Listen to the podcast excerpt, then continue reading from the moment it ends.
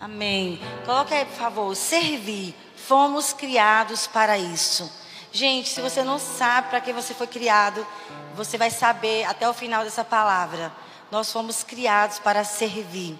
Servir o nosso Deus, servindo as pessoas. É um privilégio muito grande servir.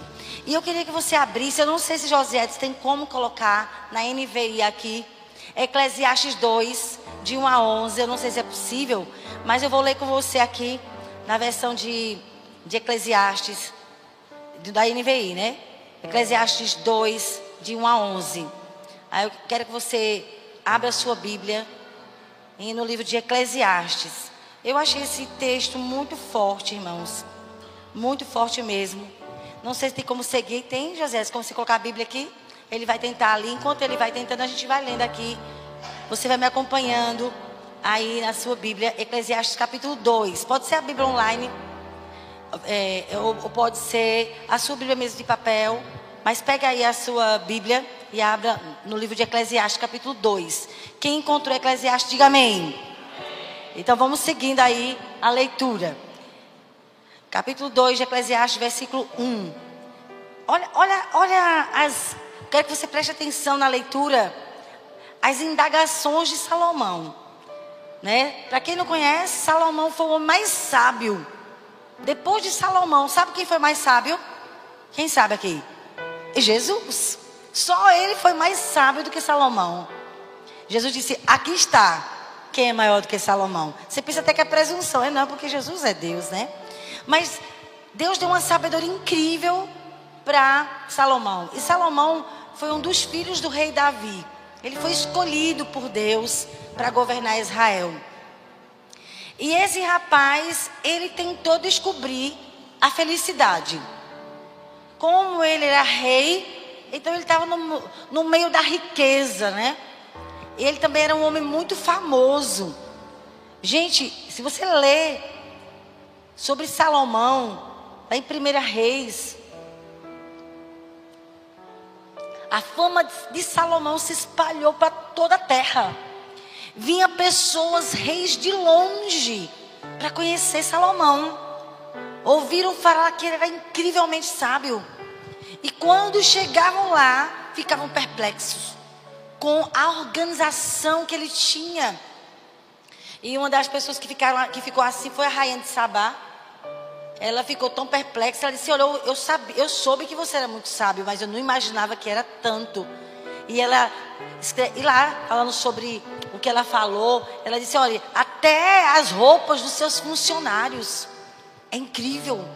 Então, Salomão foi um homem muito sábio. E ele faz algumas perguntas. Diz comigo mesmo. Essa é a NVI? Olhe para mim se está na NVI. Tu estás na NVI. Eu que estou na errada. Desculpa aí. Eu estava na área. Eu disse a mim mesmo. Olha o que, é que Salomão diz. Ele falou para ele mesmo: Venha, venha, Salomão. Experimente a alegria. Descubra as coisas boas da vida. Mas isso também se revelou inútil. Então, havia questionamentos dentro do coração de Salomão. O que é que faz um homem ser feliz? Será que a felicidade está na riqueza? Será que a, a felicidade está nas viagens? Gente, a gente estava é, nessa viagem de Ludmil e Marcos, comemorando nossos 27 anos de casados, que vai ser sábado, véspera de Natal. Aí nunca dá certo, né? Véspera de Natal, é, corrida assim. Aí a gente resolveu sempre comemorar antes para curtir um ao outro e renovar né, nosso amor. Mas sabe de uma coisa? Mesmo quando a gente viaja, vai para um, hotel bom, comidas boas, passeio. Gente, eu percebo que é bom estar com meu esposo, é bom viajar, mas não preenche o meu vazio. Sabe o que preenche? Quando eu acordo mais cedo, pego minha Bíblia e vou fazer meu devocional. A gente teve uma vez, Deus nos presenteou. Nós fomos lá para. Qual foi aquele país? Fomos para o México, mas como é o nome da, da, ilha? Fomos para Cancún. Meu Deus, que lugar!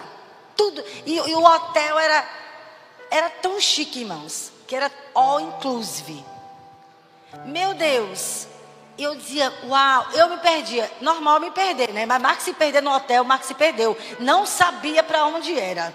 De tão gigantesco, irmãos. Era cinco torres, se eu não me engano, de, de comida, 24 horas de graça para você, de vários países. Cada pessoa com a sua, com a sua cultura ali. Você podia comer 24 horas até morrer. Que coisa, né? Um luxo. Nada me realizava a não ser acordar mais cedo, pegar a minha Bíblia e fazer meu tempo a sós. Era bom estar ali. A gente ficou bem pouco tempo no hotel. Que Marcos disse: quando é que a gente vai vir de novo aqui? Vamos conhecer a cidade. A gente quase não ficava lá. Chegava de noite, acabado de tanto passear e conhecer. Mas eu. Deus me livre que eu não ia ficar sem ter meu tempo a sós. Sabe, é luxo, é bom. Passear é bom, mas não preenche a gente, minha gente. São coisas passageiras. Sabia? É bom aquele momento, conhecer pessoas novas ou cultura nova. Mas sabe, nem se compara com a presença de Deus. Quando Marcos estava cantando essa canção, né? Que nada se compara com a presença do Senhor. Gente, é, é verdade. E eu fiquei vendo o coração de Salomão. Salomão entrou em crise. Porque Salomão era rei e ele não era qualquer rei. Minha gente, na época de Davi, e na época de Salomão, Israel foi a maior potência. Sabia? As nações da terra vinham para conhecer Israel. Na época de Salomão, prata não tinha valor algum. Só tinha valor lá ouro. Ele era riquíssimo. E o cara estava em crise. Oh meu Deus, como é que pode? Dinheiro, que é tudo que as pessoas buscam na terra, que a gente tem necessidade, sim ou não, de ganhar dinheiro para trabalhar, para comer, pagar aluguel, para viver. Mas sabe de uma coisa? Dinheiro não pode ser a razão da sua vida. Porque dinheiro, ele é para servir a gente e para servir a obra de Deus. Sabia? Quando você abençoa alguém com oferta, quando você ajuda um necessitado, isso traz uma alegria que nem um hotel pode fazer. Hotel te dá comida e luxo, mas gente, é bom estar tá ali. Ah, mas não preenche. Preencher mesmo é quando a gente pega o dinheiro que Deus nos dá e usa para abençoar pessoas, irmãos. Usa para a casa de Deus, para abençoar a obra de Deus. Meu Deus, não tem nada que se compare. E Salomão em crise, cara cheio de dinheiro, famosíssimo, uma sabedoria incrível, gente inteligente, sábia, vinha conhecer Salomão. E ele está dizendo: O que, é que eu vou fazer da minha vida? Eu vou fazer umas, eu vou fazer umas experiências para ver se eu sou um homem feliz. Vou experimentar a alegria, as coisas boas da vida vou curtir muito. E ele descobriu que as experiências que ele teve, mulheres e mulheres, 700 concubinas e 300 esposas, mil mulheres. É um doido, né? Varrido. Mas ele queria prazer. Se tornou vazio, infeliz com tanta mulher e sexo sexo 24 horas. Não preencheu o vazio desse homem. Ele percebeu que isso era inútil. Meu Deus. Versículo 2: Concluí que o rir é loucura. Gente, você ri porque está ganhando dinheiro, está num lugar bom. É passageiro. A alegria que a presença de Deus nos dá do potar liso, sem um centavo, é uma alegria que não depende das circunstâncias. Se você nunca sentiu a felicidade, ela tem um nome, ela chama Jesus. Olha, você pode estar passando um mau momento da sua vida. Quando você tem Jesus, você consegue vencer qualquer situação, porque Ele traz uma alegria que não depende das circunstâncias, é a, é a alegria da presença dEle. E ele concluiu que rir é loucura e a alegria de nada vale. Eu decidi então entregar-me ao vinho, vou beber todas. Ô, oh, minha gente, uma vez eu fui beber um vinho. Vinho não. Foi uma cerveja, adolescente. Minha gente, eu fiquei tonta. Que experiência terrível. É a pessoa ficar tonto. E eu estava num baile. Eu me lembro como hoje, minha gente. Era lá no Clube da Água. Botaram ainda umas lâmpadas. Eu quase enlouqueci. Eu via minha, meus pés assim, ó. Eu dizia, que coisa que terrível é essa? Nunca mais na minha vida eu bebi, porque eu disse, foi a pior experiência que eu tive foi ficar tonta. E tem gente que se embriaga mesmo. Ô oh, minha gente, que graça tem se embriagar? Me diga. Só para depois tu vomitar bem muito, tu tem que chaqueca. Mas é a busca de preencher o vazio e de ser feliz. Ele decidiu entregar-se ao vinho. Eu vou agora para bagaceira. Eu vou me entregar à extravagância. Eu estou no versículo 3, viu? Decidi me entregar-me ao vinho e à extravagância. Mantendo, porém, a mente orientada pela sabedoria. Eu queria saber o que vale a pena. Ele está fazendo testes. Será que ter sexo é tudo que eu preciso? Aí teve mil mulheres. Será que beber muito e rir muito vai me preencher? E aí ele disse que ele manteve a, a mente orientada pela sabedoria. Eu queria saber o que vale a pena debaixo do céu, nos poucos dias da minha vida. Porque a vida só dura 70, 80 anos. Depois disso é câncer e enfado. Né? Depois dos 80, chegam 90, aí é esperar a morte. Né? Poucas pessoas vivem 90 anos com qualidade. Essa é a realidade, sim ou não? Então coloca aí um tempo de 70, 80 anos para você ainda fazer alguma coisa nessa terra trabalhando para Jesus. Porque depois você vai querer e não vai ter mais forças, irmãos. Então a vida é muito curta e ele, o que, é que eu vou fazer da minha vida? Não preencheu a cachaça, a extravagância. Então eu lancei-me a grandes projetos, já sei. Não encontrei a felicidade em sexo nem bebida, nem extravagância. Então eu vou fazer agora projetos, realizações.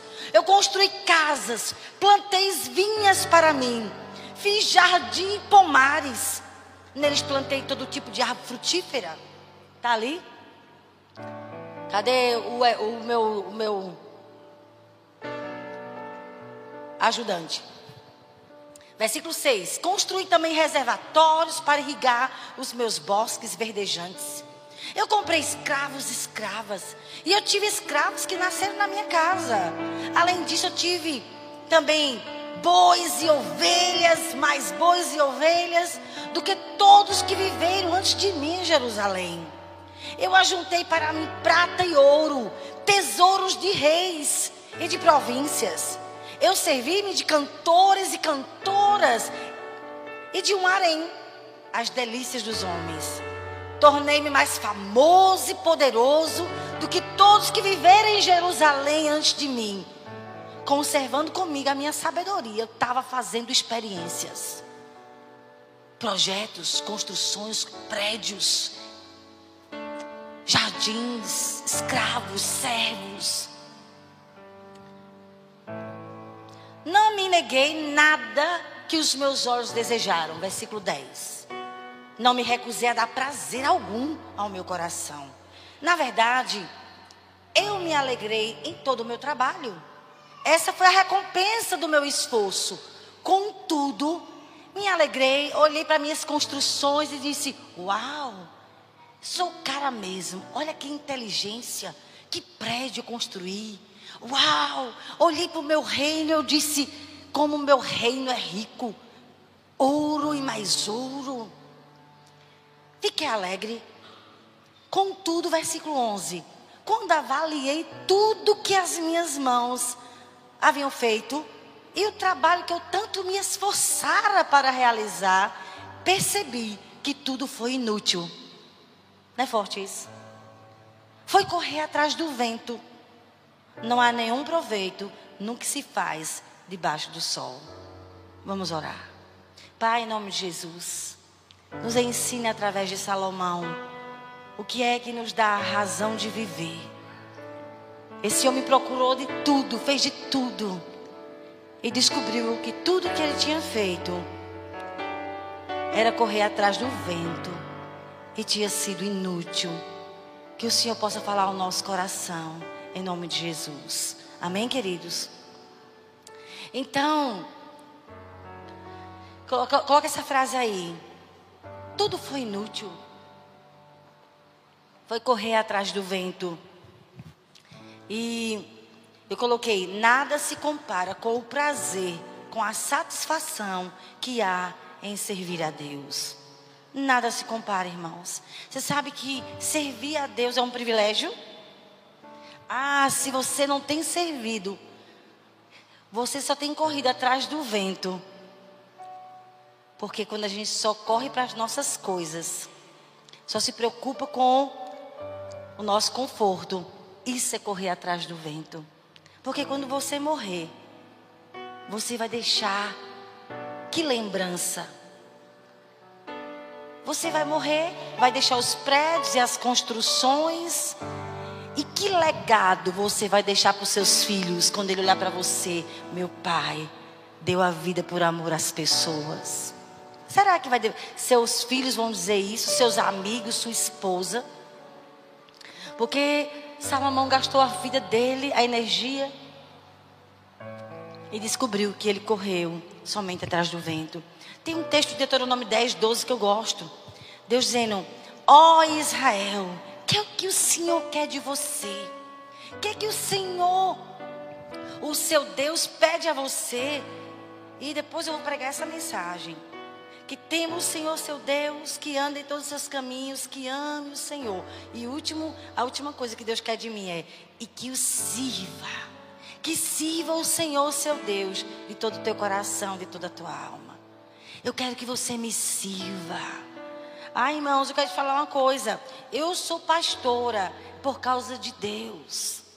Quando eu tenho uma ovelha que é ingrata, que ela é, ela é desleal, fala pelas costas de mim, eu não me preocupo, sabe por quê? Porque eu sei a quem estou servindo, é ao Senhor.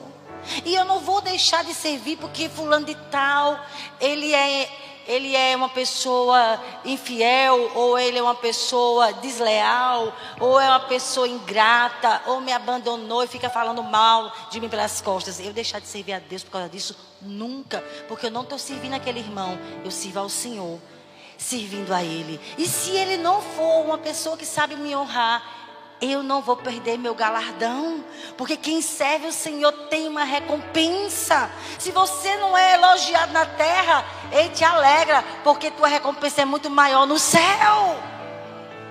Aquele que já é elogiado na terra, já recebeu a recompensa. Então, quando a gente serve pessoas ingratas, pessoas desleais, nosso, nosso galardão aumenta, irmãos, nossa recompensa vai aumentar. Porque Deus vê a nossa fidelidade. Uma pessoa que ama pessoas difíceis. Que coisa linda! Que coisa linda! E é uma honra servir o Senhor, porque o Senhor disse assim: Eu quero que você me sirva de todo o seu coração. É servir com alegria. Salmo 100: Servir ao Senhor com alegria. Quando a gente serve a Deus com alegria, a gente alegra Ele. Deus tem muito prazer em que a gente sirva Ele com alegria. E eu coloquei essa frase, eu falei um dia desse, essa frase, vou repetir ela hoje, de Bill Hybels. Não fomos criados baseado nessa frase de Salomão. Eu descobri que todo o meu trabalho de construções, de prazeres, tudo que eu conquistei e fiz, foi inútil, foi correr atrás do vento. Então Bill Hybels disse: Não fomos criados para correr atrás do vento, fomos criados para nos unir a Deus. Quem quer se unir a Deus aqui? Meu irmão, se una ao Senhor na missão que Ele tem para a sua vida. Fomos criados para correr, não para correr atrás do vento mas para nos unir a Deus em uma missão.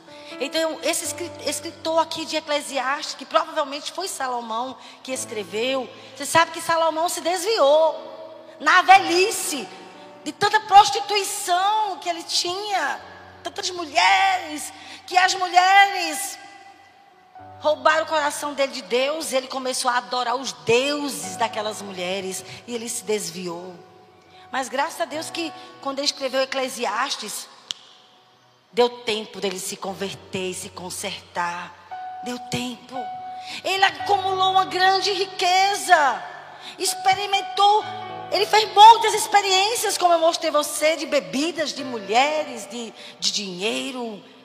Tantos experimentos. Experimentou poder, prazer, fama. E ele descobriu que aquilo que ele esperava não, não foi. Nada disso proporcionava ao coração dele o sentido que ele esperava. Nada satisfazia plenamente o coração de Salomão. Então ele escreveu no capítulo 1, versículo 2 aqui de Eclesiastes: vaidade de vaidades. Diz o pregador: vaidade de vaidades, tudo é vaidade. Tudo isso é correr atrás do vento. E no versículo 14 do capítulo 1 de Eclesiastes, ele diz: Eu atentei para todas as obras que se fazem debaixo do céu, isso que tudo era vaidade e correr atrás do vento. 38 vezes, irmãos, a palavra vaidade aparece aqui no livro de Eclesiastes. 38 vezes. E a palavra vaidade significa, sabe o que? Inútil, fútil, vazio, ilusório. Então, o sentido dessa palavra é inutilidade, tolice. A correria de Salomão foi uma tolice. Ele descobriu, graças a Deus que ele descobriu antes de morrer, porque se consertou. Primeira coisa que eu quero falar. Então, diante de tantos experimentos e tantas experiências com glória, com construção, com e correr atrás do vento, para que nós somos criados? Em primeiro lugar, fomos criados com um propósito, irmãos. E eu coloquei no tema dessa mensagem: servir. Fomos criados para isso. Então, eu e você fomos criados com um propósito. Você não está aqui à toa. E eu coloquei esse texto que eu estou pregando. Eu estou falando hoje sobre servir, mas eu estou terminando uma pregação. Que eu li esse texto de Atos 13, 36. Porque tem Davi no seu tempo. Diga, eu estou vivendo no meu tempo. Davi, no tempo dele, ele serviu conforme o plano de Deus. E eu acho tão lindo, irmãos. Eu não sei se você já encontrou pessoas, mas eu já. É tão lindo e inspirador quando a gente encontra pessoas que conhecem o propósito da vida delas. Elas sabem, eu nasci para isso. Eu acho tão lindo porque elas não são pessoas comuns. Observe. Quem sabe porque nasceu não é uma pessoa comum. Uma pessoa que sabe o propósito de Deus para a vida dela, observe as atitudes dessa pessoa. Ela vive focada. Ela sabe administrar o tempo, porque ela sabe que a vida passa muito rápido e ela não quer, ela não quer perder os dias da vida dela. Ela tem um chamado, ela tem um propósito. Ela entendeu o motivo da vida dela. E é tão lindo você perceber as decisões da pessoa é focada naquele propósito. Deus me chamou para isso. Eu tenho que fazer isso, isso. A minha vida tem que ser assim. É muito lindo você encontrar uma pessoa que tem um objetivo na vida, porque ela não vive perdendo tempo. Ela não vive de qualquer jeito. Paulo disse lá em Efésios capítulo 5: Não vivam de qualquer jeito, presta atenção. Compreenda qual é a vontade do Senhor. Efésios capítulo 5, 15 a 17. Ei, não seja nécio, seja sábio.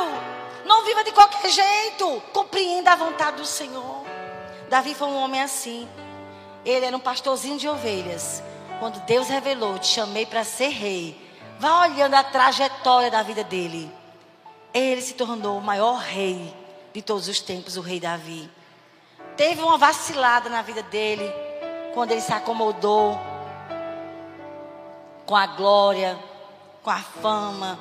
Aí ele perdeu o devocional. Não estava mais tendo tempo a sós com Deus, com a Bíblia, com as Escrituras todo dia. Ficou mais independente do Senhor e se perdeu, pecou contra Deus. E o resto da vida dele foram consequências. Mas sabe uma coisa? Mesmo ele falhando com Deus, ele se humilhou, Deus perdoou ele. E a Bíblia diz que olhando para a vida de Davi, ele só pecou no caso de Urias, o Eteu. E naquele censo que ele fez. Será que ele andava focado? Outro homem que me admira, que teve uma vida que me inspira, além de Davi, Foi Paulo. Lá em Gálatas capítulo 1, versículo 15 e 16, ele entende o propósito, ele entende para que ele foi criado. Quando, porém, é o que me separou antes de eu nascer. E me chamou para a sua graça, aprove me revelar, aprove revelar seu filho em mim, para que eu pregasse entre os gentios. E eu não perdi tempo. Eu não fiquei perdendo tempo, eu fui fazer o meu chamado. Eu me tornei apóstolo dos gentios, pregador dos gentios. Ele entendeu as decisões de Paulo, era baseada no seu chamado, ser pregador dos gentios, apóstolo dos gentios.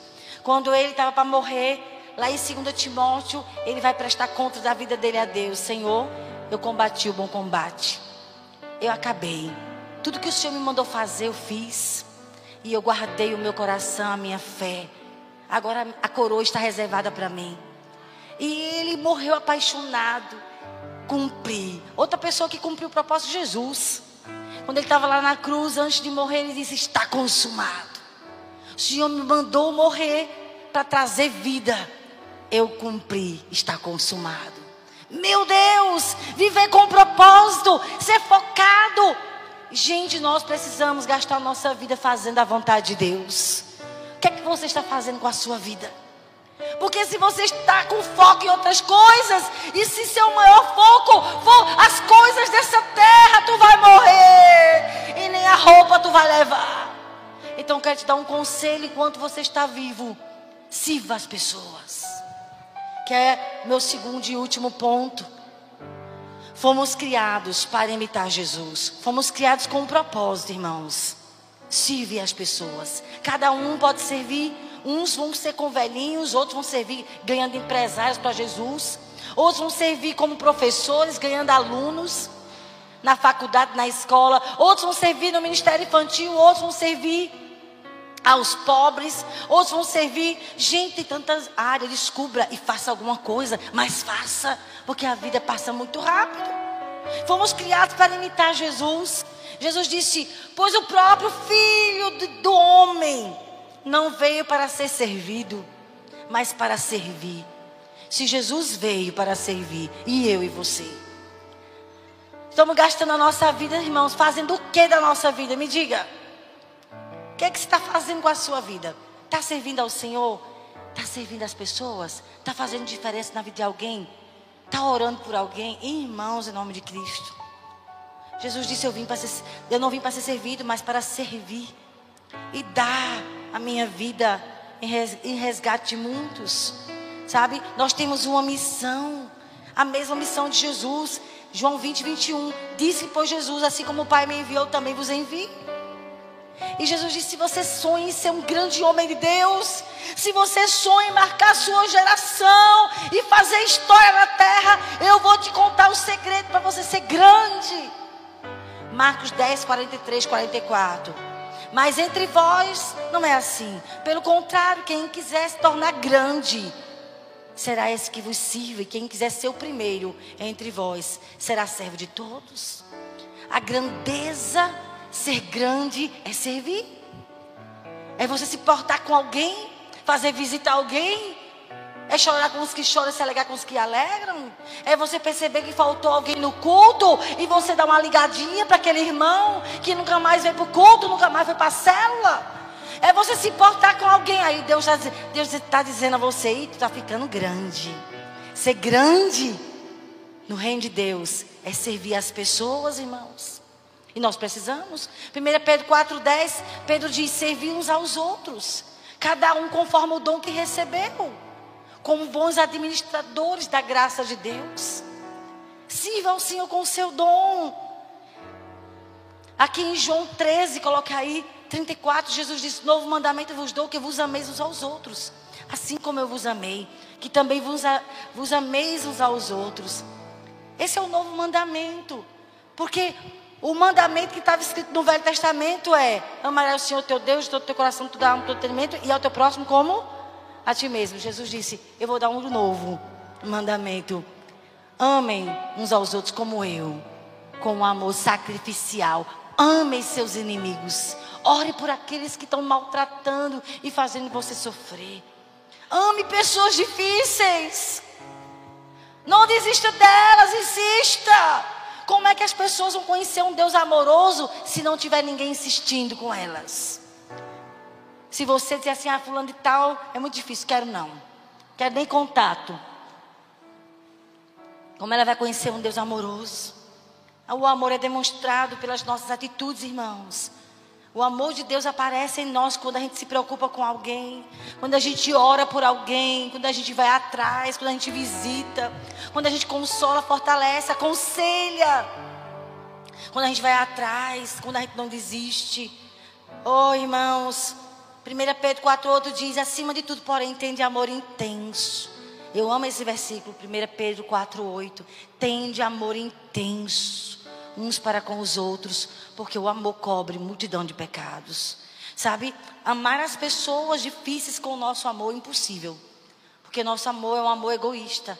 Mas quando a gente é cheio do amor ágape de Jesus, eu e você, sabe qual é o primeiro fruto da manifestação do Espírito? Primeiro fruto do Espírito é o quê? Amor. Quando a gente se enche do Espírito Santo, ele nos enche com o amor do Pai, ao ponto de você amar pessoas difíceis. João 13, 35, Jesus disse: Nisto conhecerão que todos sois meus discípulos, se vocês tiverem amor uns aos outros. Então, se você quer agradar a Deus com a sua vida, meu irmão, se importe com alguém.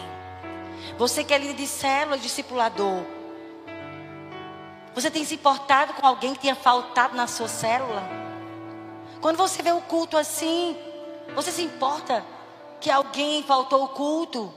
Tem duas semanas? Vai atrás, meu irmão. Quando tu sai da tua casa e vai atrás de alguém para fortalecer, para orar junto, para dizer que ama, o Senhor se agrada. Nós precisamos nos importar com as pessoas, ligar para elas, visitar elas. Isso agrada o Senhor.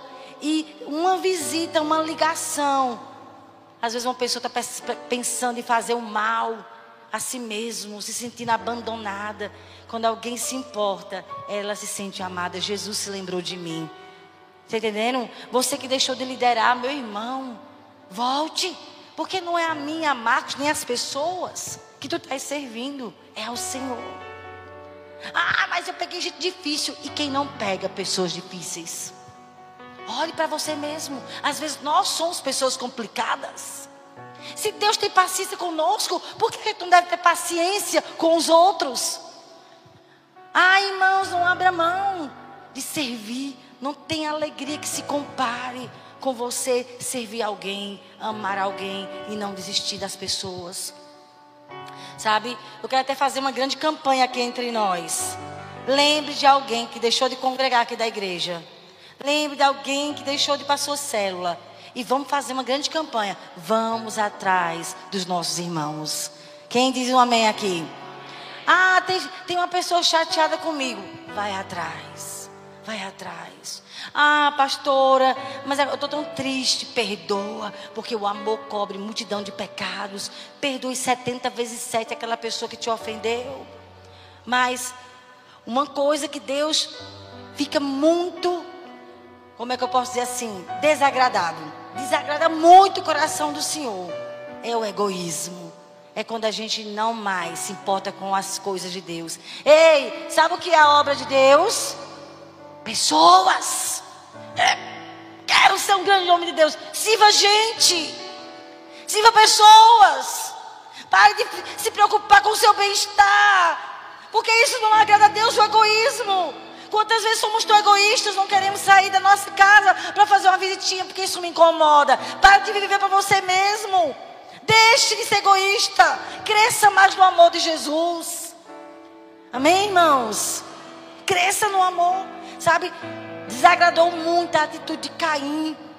Ele deixou o egoísmo dominar o coração dele, ao ponto dele ser o causador. Ele matou o próprio irmão dele por causa do egoísmo. E nós não podemos ser assim, pessoas que só querem ficar no bem bom. Só pensem em nós mesmos, pare com isso. Isso é coisa de bebê, de egoísta. Criança é egoísta. Está na hora da gente crescer e se importar com os outros. Em Gênesis 4, 9 a 11, o Senhor ficou muito chateado com Caim Porque ele mesmo foi o assassino do irmão. Ele mesmo planejou a morte do irmão. E o Senhor disse: Cadê teu irmão, Caim? Ele respondeu: Não sei. Acaso sou eu tutor do meu irmão? Ele tem a vida dele, eu tenho a minha. Basta os meus problemas, cada um se vire. E Deus ficou muito chateado com essa postura egoísta. A voz do sangue do teu irmão clama a terra a mim. És agora, pois, amaldiçoado. Uma pessoa maldita é uma pessoa egoísta. Ele trouxe maldição sobre ele por causa do egoísmo. És agora, pois, maldito, pois sobre a terra, cuja boca se abriu para receber das tuas mãos o sangue do teu irmão. Ah, irmãos, você pode nunca ter matado uma pessoa, mas tua indiferença, tua indiferença é uma arma. Você pode não ter assassinado, mas quando você é rancorosa e rancoroso, a Bíblia diz que uma pessoa rancorosa, vingativa, é como um assassino. A gente não pode odiar ninguém. Se a pessoa te fez mal, perdoa. E se ela te fez mal de novo, perdoa de novo. Quem está entendendo isso? Nós precisamos imitar Jesus. Vamos orar. Vamos ficar em pé. Ah, eu não sei a razão da minha vida. Porque eu estou vivo. Eu quero que você saia hoje de manhã. Sabendo. Fomos chamados. Nós fomos chamados para imitar Jesus. Fomos chamados para nos parecer com Ele. Ah, irmãos, fomos chamados para isso. Eu e você. Servir. Servir. Qual é o meu propósito? Diga servir. Diga para que eu nasci. Diga servir. Vá orar.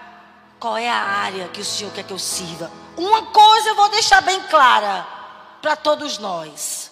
Jesus já nos mandou fazer discípulos. Ai, o que, eu faço da minha vida? Ei, vai evangelizar.